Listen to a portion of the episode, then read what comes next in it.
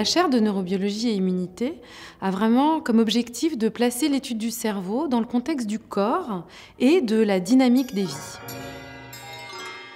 On perçoit souvent le cerveau comme une machine un peu isolée du corps et aussi euh, statique. Et en fait, le cerveau est une machine qui a la particularité d'être en permanente construction-déconstruction pendant les différentes phases de la vie, la vie prénatale, les différentes phases de l'enfance, l'adolescence, la vie adulte et puis la vieillesse. Donc c'est vraiment une trajectoire de vie qui est associée au cerveau et qui est aussi associée aux pathologies puisque des défauts précoces vont être impliqués dans le retard mental, les troubles du spectre autistique, la schizophrénie, et puis plus tard, on va avoir tout ce qui est neurodégénératif, comme par exemple la maladie d'Alzheimer.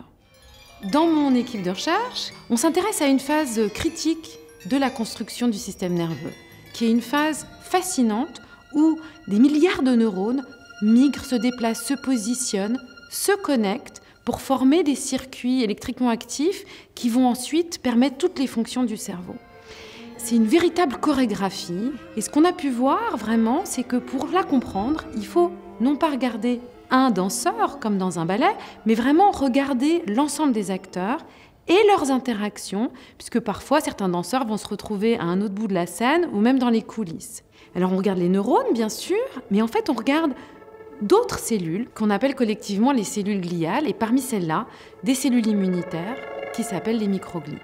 Et donc les microglies, c'est des cellules particulières parce qu'elles sont des sentinelles immunitaires, elles protègent le cerveau contre des infections, des traumas. Et ces cellules sont générées en dehors du cerveau et le colonisent très tôt. Elles émigrent dans le cerveau pendant les phases prénatales.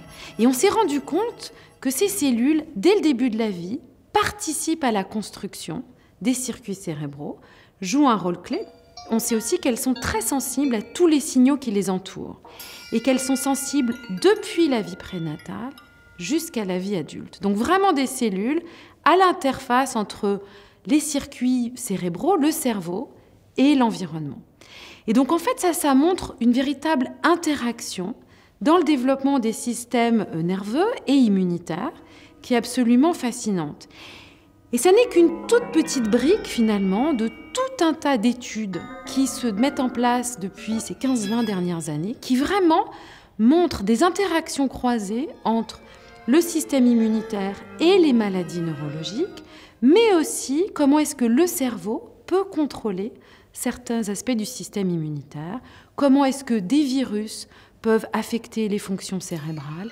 Et donc la question maintenant, ça va être de comprendre que font ces cellules et comment C'est très important pour comprendre le fonctionnement du cerveau, sa dynamique sur toute une vie et également l'origine de différentes pathologies neurologiques. Alors, ce qui est important aussi, c'est de marquer le temps de la recherche et le temps de la médecine pour vraiment replacer le savoir, les connaissances dans un contexte solide et non pas euh, imaginé ou fantasmé, pour vraiment bâtir sur ces connaissances et construire des nouvelles approches thérapeutiques dans des maladies qui malheureusement en manquent encore cruellement.